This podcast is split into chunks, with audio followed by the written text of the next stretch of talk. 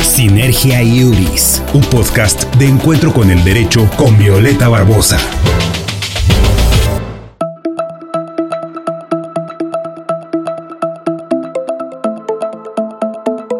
¿Qué tal amigos? Un gusto saludarlos. Estamos en un episodio más de Sinergia Iuris, un podcast de encuentro con el derecho. Y este mes estamos en el mes de noviembre, que es el mes de la migración. Y es por ello que hoy tenemos con nosotros al licenciado Juan José Vázquez Reyes. Él es especialista en este tema de migración, eh, se, ha centrado eh, dentro de su área profesional en temas eh, de apoyo comunitario, en cuestiones sociales y muy en particular ahorita en lo que son los derechos del migrante. Me voy a permitir dar lectura a su semblanza curricular. Y bueno, él es Juan José Vázquez Reyes, es licenciado en Derecho por la Universidad Marista de Querétaro, ha participado en diplomados y talleres en materia de migración con organismos nacionales e internacionales. Y asimismo ha participado como ponente en el mes de la migración 2020 con el tema Participación de jóvenes en pro de las migraciones. Tiene experiencia de voluntariado como paralegar del Centro de Apoyo Marista al Migrante, CAMI, y se ha desempeñado como abogado litigante en materia familiar y civil. Es miembro del Colegio de Abogados Litigantes de Querétaro AC y abogado asociado en JASA SC. Es actualmente miembro del programa de paralegales del Alto Comisionado de Naciones Unidas para los Refugiados ACNUR y responsable del Centro de Asistencia Jurídica del CAMI. ¿Qué tal, licenciado? Es un gusto tenerte hoy con nosotros en Sinergia Juris, un podcast de encuentro con el derecho.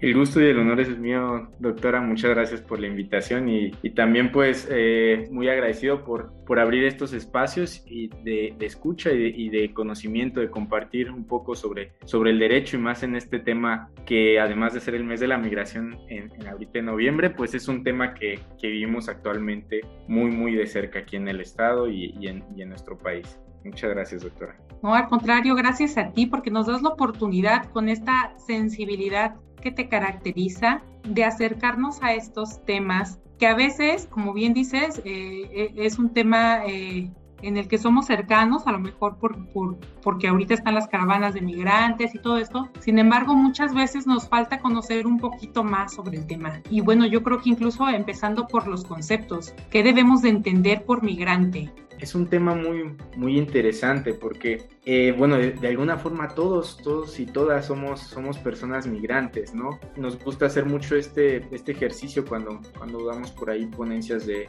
de sensibilización, ¿no? Y decir, bueno, todos de pie y manténganse de, de pie aquellos quienes son de aquí, ¿no? Propiamente, por ejemplo, de Querétaro, ¿no? La gran mayoría se sienta, ¿no? Porque muchos vienen de otros estados. Yo propiamente soy, por ejemplo, de Michoacán, ¿no? Y así se va haciendo el ejercicio de generación tras generación, porque puede ser que hayamos nacido en, este, en este lugar, pero nuestros antepasados no. Entonces, el migrante es una, es una persona, ¿no? Primero también eh, reconocer ese, ese carácter. Eh, solemos mucho decir el migrante, la migrante, y, nos gusta en el derecho internacional reconocerles primero este, este carácter ¿no? de persona. La persona migrante es, es, aquella persona que por diversas situaciones, ya sea económico, de seguridad, tiene que salir de su, de su país de origen buscando nuevas oportunidades, nuevas oportunidades de vida para un desarrollo digno de la persona, ¿no? Eh, también se puede entender como migración interna, ¿no? O, desplazamiento interno, aquella persona que es eh, obligada o forzada a, salir de su lugar de origen por algún motivo, en este caso, eh, en el carácter internacional o internacionalista, el migra la persona migrante es aquella que sale de su país de origen por motivos económicos o sociales. Porque también eh, veremos más adelante durante esta charla, doctora, que, bueno, también tenemos la, la, definición de persona refugiada, ¿no? Que muchas veces pasa desapercibida la persona refugiada en, en medio de las caravanas, ¿no?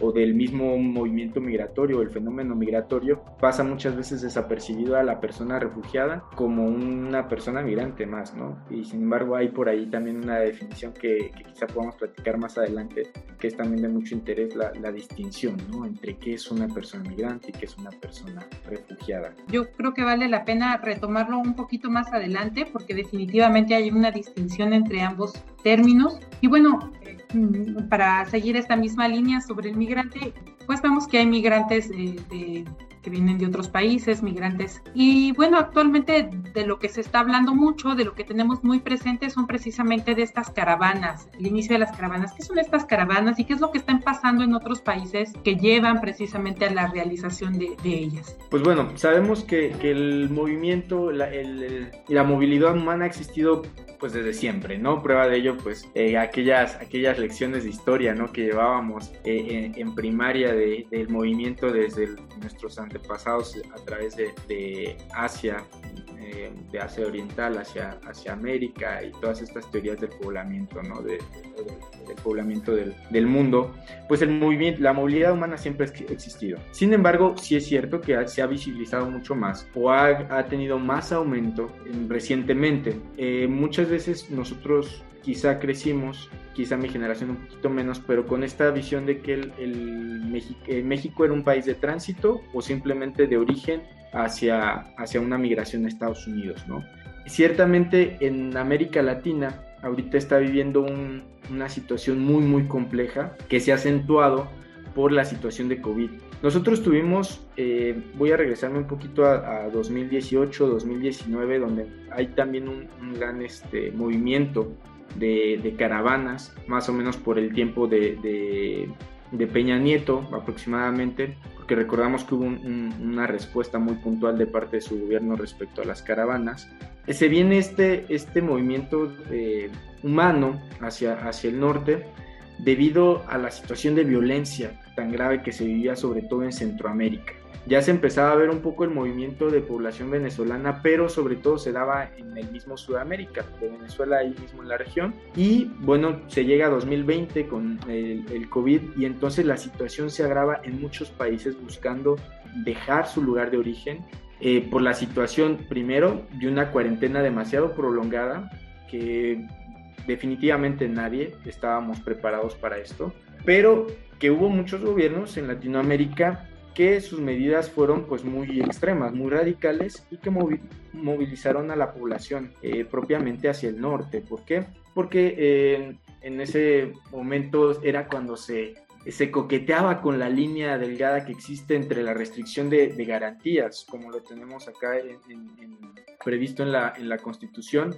eh, respecto a un, a un, enfrentamiento a una, a una contención este, de esa magnitud como la, como la la pandemia, ¿no? Y entonces muchos de los gobiernos tendían a rebasar eh, esta, esta suspensión de garantías en cuanto, sobre todo en cuanto al tránsito, y entonces las personas se veían limitadas en el trabajo, sobre todo, hubo una movilización por razones económicas muy grande y también por cuestión de salud, porque entonces eh, llegamos, hemos llegado a, escuchar historias de personas que tenían que salir del país porque ya, eso, ya esos países, sobre todo en Venezuela, el sistema de salud estaba rebasado o no había los insumos y medicamentos y tenían que salir a otro, a otro país a buscar los mismos. Entonces, previo a la pandemia hubo mucha situación de violencia, sobre todo en Centroamérica, y la situación de, violación masiva de derechos humanos que se vivía en Venezuela y que se acentúa sobre todo con la pandemia. Ya durante la pandemia, pues esto que le, que le comento, ¿no? Esta, esta movilidad humana por estas situaciones tan puntuales como lo es el desabastecimiento de medicamentos, como lo es la suspensión de garantías, a lo mejor rebasando esa, esa línea delgada entre, entre la facultad del Estado para, para suspender estas garantías y, y, la mega orden dictatorial, ¿no? sobre todo en, en, los eh, gobiernos de Centroamérica. ¿no? En algunos casos una línea muy fina. Sí, sí, bastante. Mm, en Chile hubo mucho esta situación, hubo movilización de personas chilenas hacia acá, sin que hubiera eh, en los reflectores mundiales una, una, situación caótica en Chile. Lo cierto es que sí hubo movilización de personas eh, de origen chileno por esta situación, ¿no? una, una cuarentena prolongada en donde eh, les daban un par de horas a la semana para salir y en ocasiones no bastaba, ¿no? Por, porque se, se desabastecían algunos centros de, de insumos o de, de, alimentos y entonces esto ocasionaba que, ah, hubiera restos, ¿no? Por ejemplo. Entonces, eh, esto durante la pandemia se va domando, por así decirlo, o reduciendo los números en, cuanto a, a muertes por COVID y entonces se vuelve a salir un, gran número de personas de sus países de origen a razón primero de, rumores, ¿sí? De rumores y de cambio de gobierno en Estados Unidos. Aquí es muy interesante analizar esta parte porque el, el, objetivo final de la mayoría sí va a ser Estados Unidos. Ya hablaremos también más adelante de que México empieza a ser un país de destino, ya no solamente un país de tránsito o de origen, sino ya un país de destino. Pero la gran mayoría dice, bueno, si yo puedo llegar a Estados Unidos, lo voy a hacer, ¿cierto? Entonces, con la, con la política migratoria de Trump, que era muy visible de anti-inmigrante, bueno, la, la, situación de la movilidad humana, pues estaba en un, este flujo, pues digamos, habitual. Cuando se vienen las elecciones y hay cambio de gobierno, aunque nosotros como, como defensores de, personas, de, los derechos de personas en situación de movilidad sabíamos, pues sobre todo esta política migratoria que traía Biden en, en mente, muy similar a la de Trump, pero sin el muro, o sea, prácticamente lo mismo. A pesar de esto, la las personas en Centro y Sudamérica dijeron, bueno, si hay cambio de gobierno, entonces ahora sí nos van a dejar pasar. Y entonces se viene una movilización además eh, eh, post pandemia eh, muy importante. Bueno, sabemos que todavía no se ha terminado todo esto, pero que se ha habido, pues, se ha aligerado mucho, sobre todo los semáforos, ¿no? aquí en México lo podemos ver muy claramente, ya 31 estados en, semáforo verde. Entonces, pues el movimiento humano tiende a, subir buscando esta supuesta apertura de, fronteras. Cuando la, frontera se acaba de, reabrir con Estados Unidos y México hace menos de una semana. Hace una semana aproximadamente, pero únicamente con personas con documentación, con visa y todo esto, ¿no? Entonces sigue estando cerrada para situaciones de, asilo, que es mucho, mucho, lo que piden y estas, estas situaciones. Otro factor muy importante o dos factores muy importantes son la situación de Haití, con esta, estas crisis humanitarias que ha tenido tan grandes, esta, esta falta de presidente. Antes de, del asesinato del, presidente en Haití ya vivían una crisis humanitaria muy grande, entonces se viene este éxodo muy grande de, personas de origen haitiano y eh, pues que se agudiza la situación en Venezuela y se vuelve completamente insostenible. Además de que los países receptores de la población venezolana, como lo era Perú, como lo era Ecuador, empiezan también con un problema migratorio, una crisis migratoria muy grande también por este éxodo de, personas venezolanas, porque no, no estaban preparados, ¿sí? Simplemente, tanto culturalmente como políticamente, eh, gubernamentalmente, no estaban preparados. Entonces empieza eh, la población de acogida, que le llamamos, a tener pues algunos signos de, xenofobia muy grandes. Entonces, ese éxodo que se había hecho hacia los países de la región se empieza a traducir hacia México. Son, como usted ve, doctora, son diversos factores los que eh, hacen convergencia ahora para que el movimiento migratorio, la situación migratoria, se agudice ahora en nuestros nuestros tiempos hacia acá. Ok, y entonces eso, eso convierte, de acuerdo a, toda esta situación que se está viviendo, a toda esta crisis eh, en países latinoamericanos, esta falta de, de preparación para recibir a tantos migrantes, pues empieza a convertir a México más que en un país de tránsito, en un país de destino, entiendo, ¿no? ¿Qué implicaciones tiene este, para, para México como país convertirse en un país de destino? Bueno, aquí es, es muy, muy importante. Nosotros podemos ver, eh, la migración es, es, complicado, de por sí es complicada medirla. ¿Por qué? Porque muchas de las personas que transitan por México o que llegan a México llegan igual de manera irregular. También esto es, parte, es importante. Eh, voy a hacer la acotación en este momento, doctora, si me lo permite. En México no se no constituye delito el, entrar de manera irregular. Por eso hablamos de una falta administrativa, sí, estar de manera irregular. Y por eso nosotros como defensores eh, siempre insistimos en que una persona en México eh, sin documentación o sin visa o sin, sin, pasaporte está de manera irregular, más no ilegal. Cosa que, que generalmente lo, lo utilizan mucho en Estados Unidos y que es un término que se replica mucho aquí entre, entre nosotros como mexicanos, si hablamos mucho de ilegales, lo digo en general, ¿no? se utiliza como una palabra como cotidiana, como una palabra de uso común, y yo creo que sí vale la pena hacer esta acotación y esta distinción, que a lo mejor son personas que se encuentran con un estatus irregular, pero eso no las convierte en ilegales, que es que es incluso sería sería un término incluso discriminatorio, ¿no? Así es, completamente. Ahora eh, sabemos que también con la con la reforma de derechos humanos que vivió nuestro país en 2011 en cuanto a la presunción de, de inocencia, pues también es, es, importante hacer esta acotación, ¿no? El, el decir una persona es, es ilegal o, atribuir esto, esta falta de documentación como, como, un delito al hacer esta aseveración, pues también eh, nos pone nos ponen aprietos, como usted dice, a la, a la, población mexicana misma y que también es una, es una palabra, doctora, que también resuena en la misma población de interés, en las mismas personas migrantes, ellos mismos de pronto llegan a, a la oficina mencionando, oye, es que soy, soy, estoy de ilegal acá o soy ilegal. Entonces también es, es labor el, el hacer saber sus derechos y la situación real en la que se encuentran, porque realmente la, la legislación mexicana no, lo, no constituye para la legislación mexicana un delito, sino una falta administrativa, una situación de irregularidad que, como, como bien sabe, pues se puede subsanar, ¿no? Es decir, podemos corregirlo desde una regularización migratoria y, listo, ¿no? Ya, es, eh, ya se encuentra dentro del marco normativo. Entonces, eh, la implicación que tiene México al, al recibir esto, eh, primero, yo creo que en cuanto a legislación, doctora, a mí me pareció una maravilla. Yo cuando empecé en este ámbito del, del, de, del, derecho migratorio y la protección internacional, el derecho internacional sobre los refugiados, a mí me pareció una maravilla esta, eh, la ley de migración y, y, la ley sobre refugiados, protección complementaria y asilo político, incluso como leyes modelo, ¿eh? o sea, leyes eh, muy, muy humanas, que a final de cuentas siempre la ley va a ser, va, a ser perfectible, sí, pero muy, muy apegada a, una, a un estándar internacional de calidad muy alto y que a final de cuentas siempre al momento de ejecutarse es donde podrá existir el error de, de, quienes la ejecutamos, ¿no? De quienes la ejecutan. Eh, creo que eso es en todas las materias, pero eh, para poner el, ejemplo, ¿no? Yo venía de, de ejercer en materia civil y familiar, donde pues bueno, tenemos el Código Civil y el Código de Procedimientos y listo, ¿no? En la ley de migración está la ley de migración, su reglamento, sus lineamientos, o sea, te van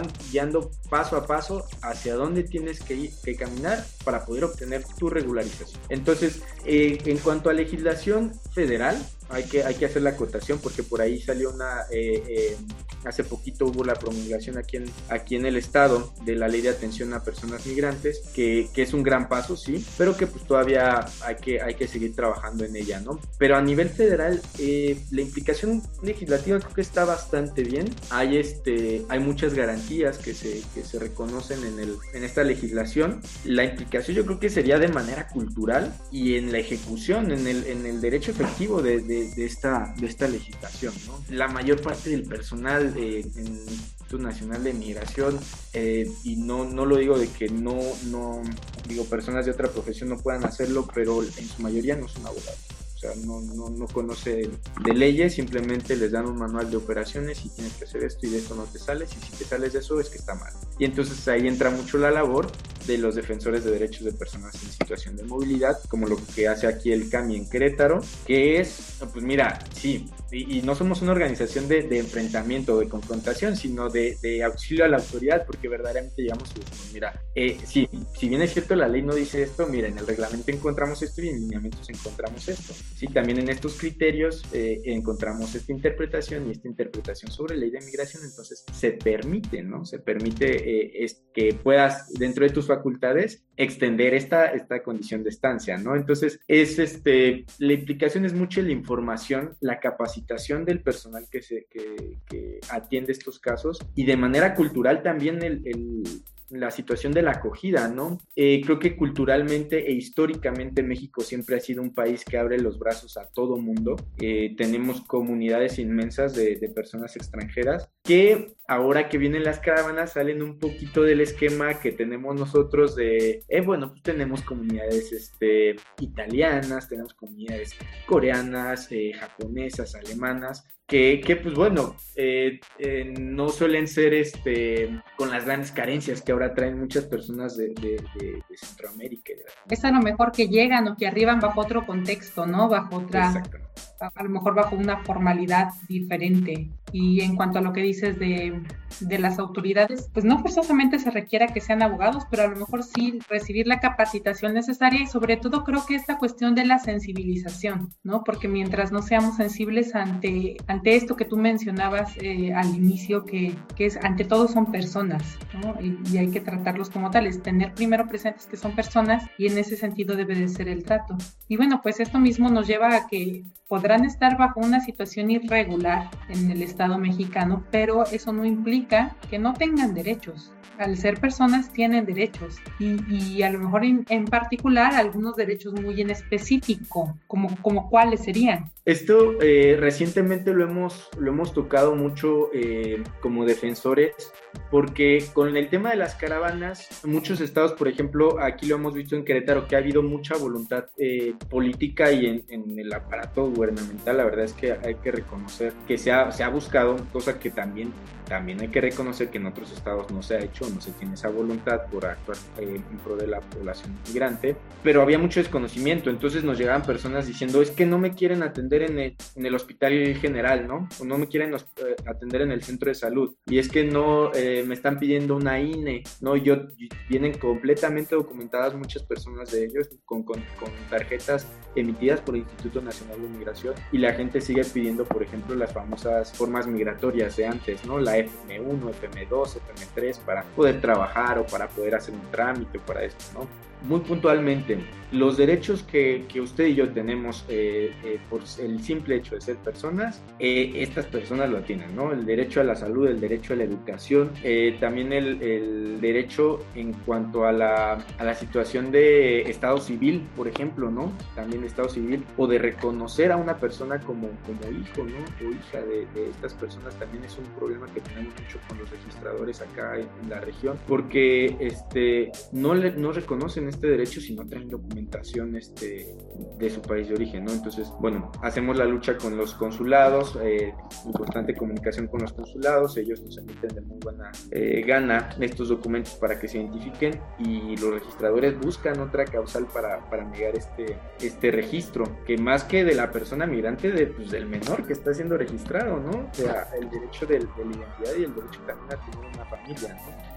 Que, que, la persona lo reconoce totalmente como, como su hijo y, y no, muchas veces no, no, nos lo permite. El derecho a la salud es muy importante. Hace poco la Suprema Corte se, se con todo esto de las caravanas se pronunció e hizo un, un comunicado de prensa en, que, en cuestión del CURP, de que si una persona, independientemente de que tenga su CURP o no, tenía que ser atendido por los servicios médicos. Esto ya estaba desde que se promulgó la, la ley de migración. ¿sí? La ley de migración, eh, estamos sabemos que es de 2011, eh, la nueva ley, la nueva ley de migración, última reforma del año 2020, donde ya se habla del derecho a la salud, de independientemente del estatus migratorio, la persona debe ser atendida. ¿Y esto qué quiere decir? Que puede o no tener una CURP. Entonces, esto, estos son de los derechos básicos, ¿no? También por ahí la OCEBEC también ha hecho un esfuerzo muy grande por, por poder incluir dentro del sistema educativo a la, a la niñez este, y adolescencia eh, migrante al sistema educativo pues, local,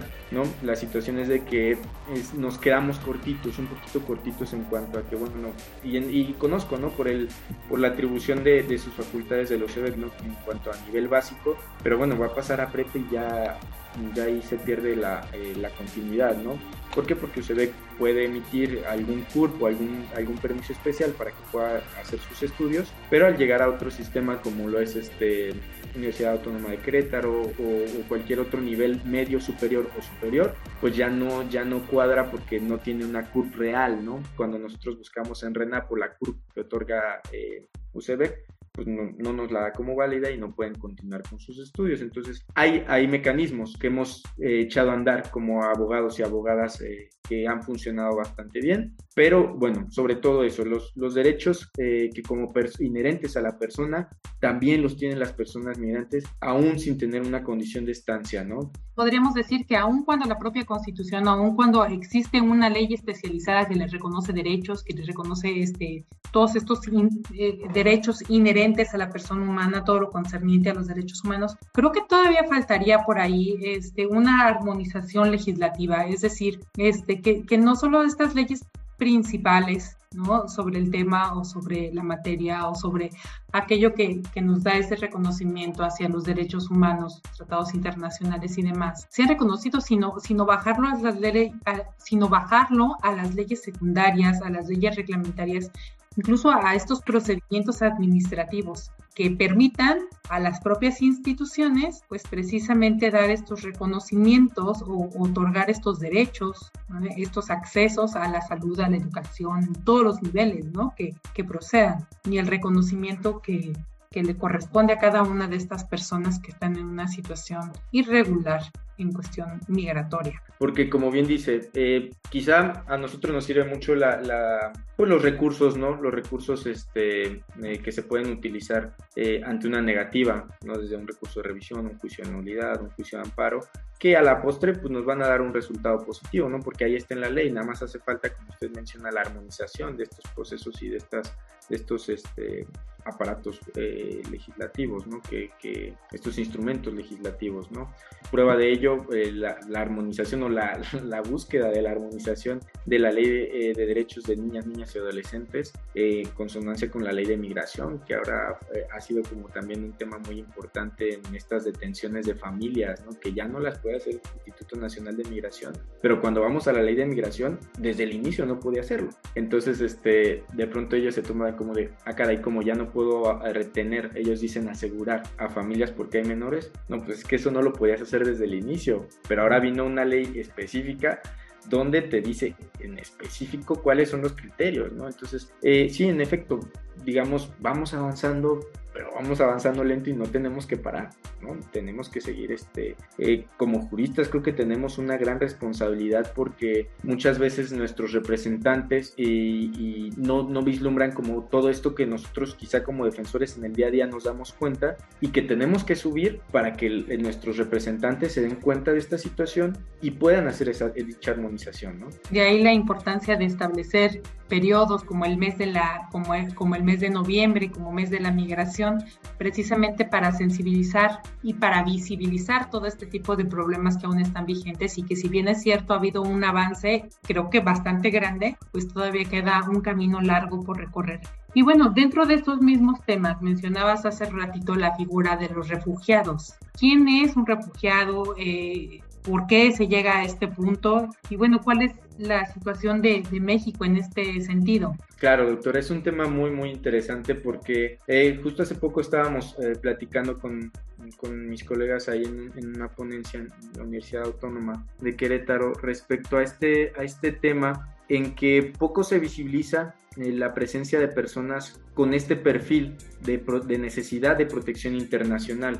La figura del refugiado o de la persona refugiada es aquella persona que al igual que la persona migrante sale de su país de origen, pero en específico por una situación de seguridad, porque su vida, su integridad, su libertad o su seguridad corren gravemente peligro. Es situación que vemos eh, cuando hay una situación de invasión extranjera, cuando hay violencia generalizada dentro del país, eh, como lo que ocurrió en algún momento eh, en Colombia o como eh, está ocurriendo con la violación masiva de derechos humanos en, en, Venezuela o la crisis humanitaria en Haití. Estas personas huyen por un motivo de seguridad directamente. Eh, nosotros tenemos dos instrumentos muy puntuales en carácter internacional, que es la Convención sobre el Estatuto de los Refugiados de Viena de 1951, en donde se establece esta, esta situación muy puntual muy puntual en donde una persona huye porque su estado no le puede dar la protección que él necesita para vivir. Por el año vemos que está muy que estaba muy fresca la Segunda Guerra Mundial y entendemos los motivos evidentes por los cuales se llega a esta a la redacción de este de este estatuto de la convención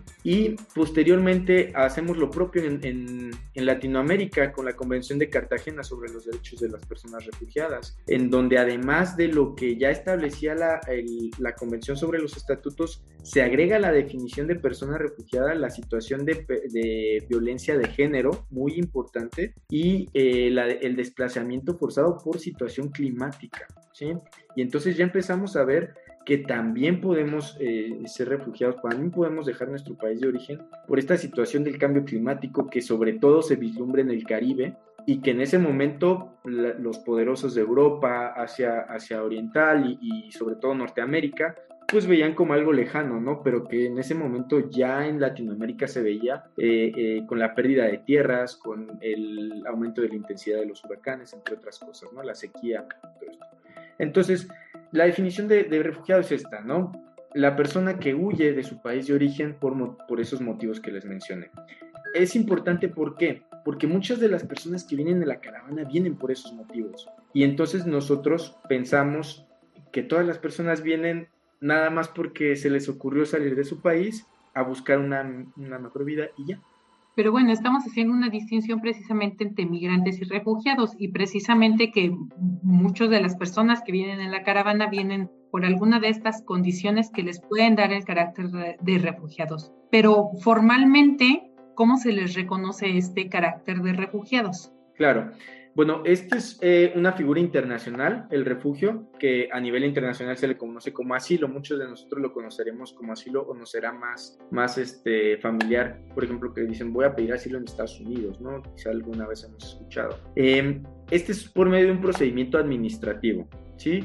Se lleva ante una, una comisión que es, este, es intersecretarial, a nivel federal, es entre eh, Secretaría de Trabajo, Previsión Social, Secretaría de Gobernación y converge en la Comisión Mexicana de Ayuda a Refugiados. Es la autoridad competente para otorgar este reconocimiento. Es un reconocimiento de autodeclaratorio. Se da la declaratoria eh, dando el reconocimiento como tal de la condición de refugiados. Es un procedimiento que, se, que deriva bien de la Constitución, eh, del artículo 11 y también de la Convención de, sobre el Estatuto de los Refugiados de Viena de 1951 deriva directamente y es creada eh, también precisamente en el, en el, sexenio de Felipe Calderón, esta, esta ley sobre refugiados, protección complementaria y asilo político, y en donde se le da a la Comar, como le conocemos por, por sus siglas, este, la facultad para hacer este reconocimiento. ACNUR, que es el alto comisionado de Naciones Unidas, o, es, o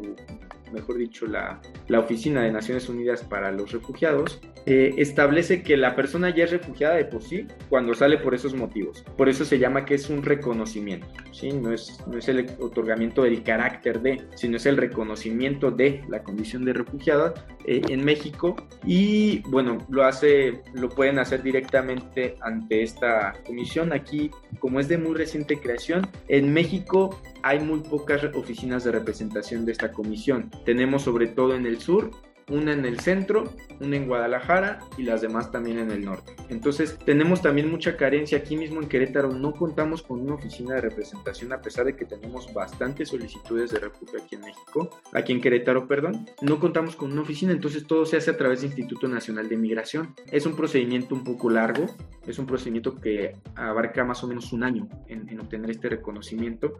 Mientras tanto, ¿qué podemos hacer? Bueno, el procedimiento inicia con una solicitud una, una solicitud formal eh, ante la Comisión Mexicana de Ayuda a Refugiados. Ellos responden dando un acuerdo de admisión al procedimiento, como todo procedimiento, y con este acuerdo de admisión las personas puedan acudir ante el Instituto Nacional de Migración ya a regularizar su situación. Es decir, migración, ¿sabes qué?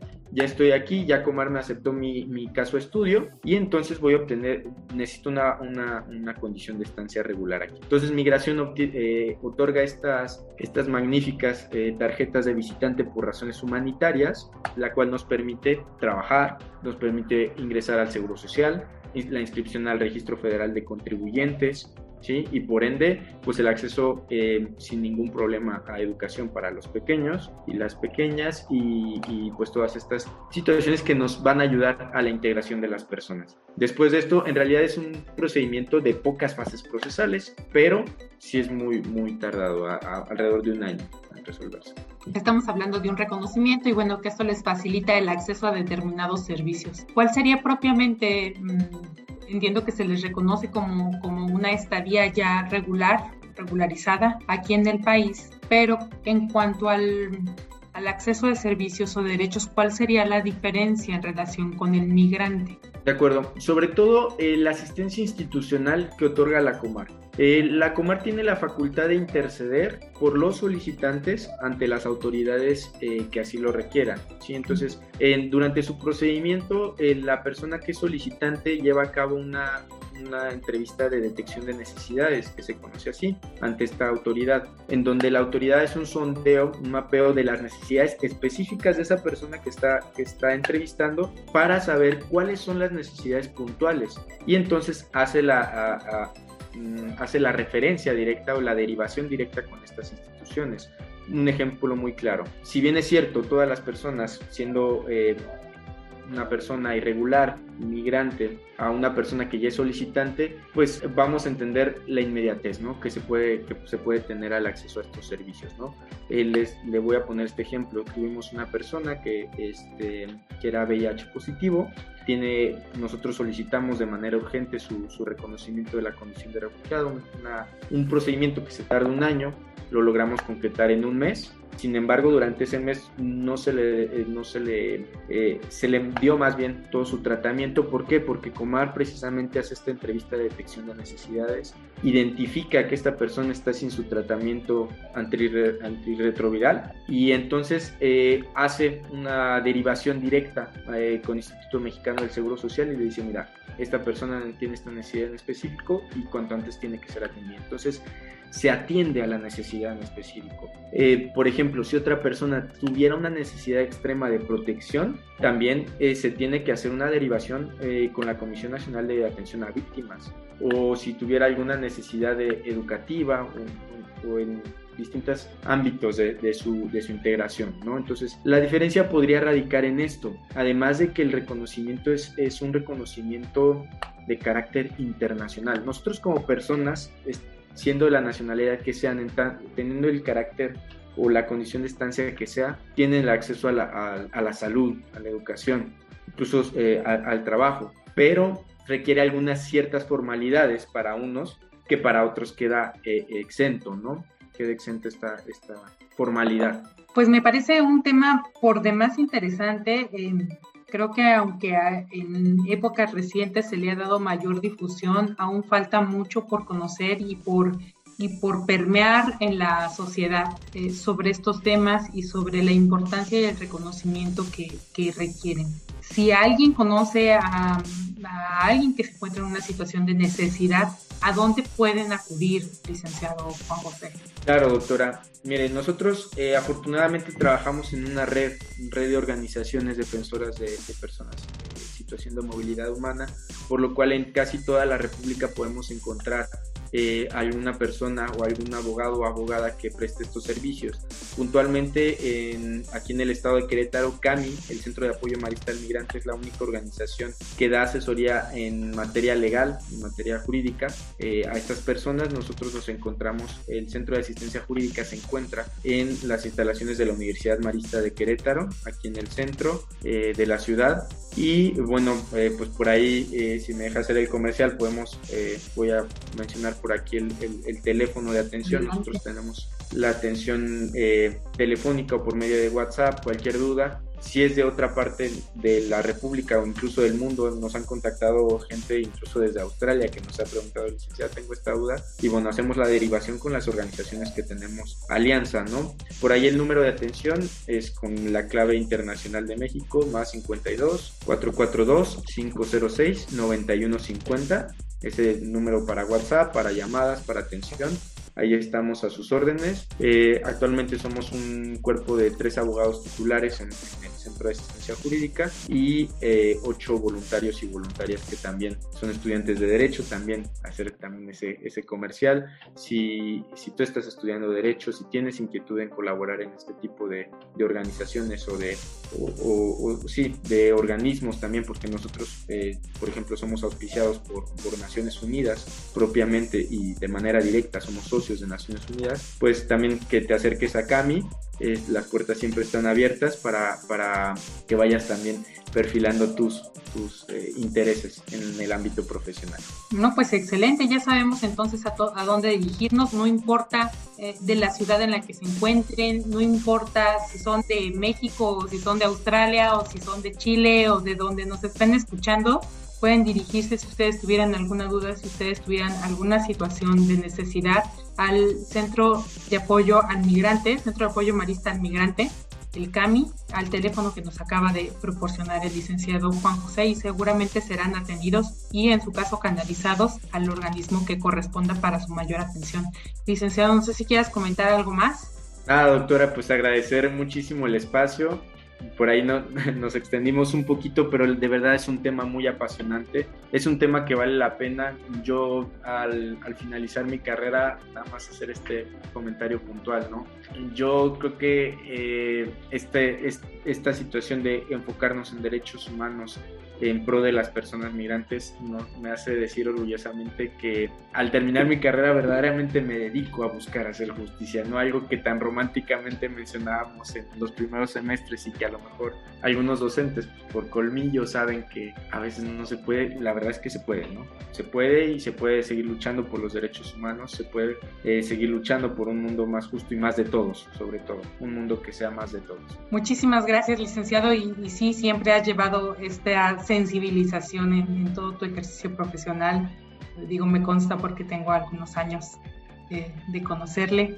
Bueno, es un gusto y es un honor que nos haya acompañado el día de hoy en Sinergia Yuris. Los invitamos a todos a que nos sigan escuchando, a que si les gustó este episodio lo compartan con alguien más, conozcan los otros episodios que tenemos eh, ya en, en lista. Si alguien tiene algún tema en particular del que le gustaría conocer, póngase en contacto con nosotros y con gusto lo atendemos. Esto es Sinergia Juris, un podcast de encuentro con el derecho. Hasta pronto.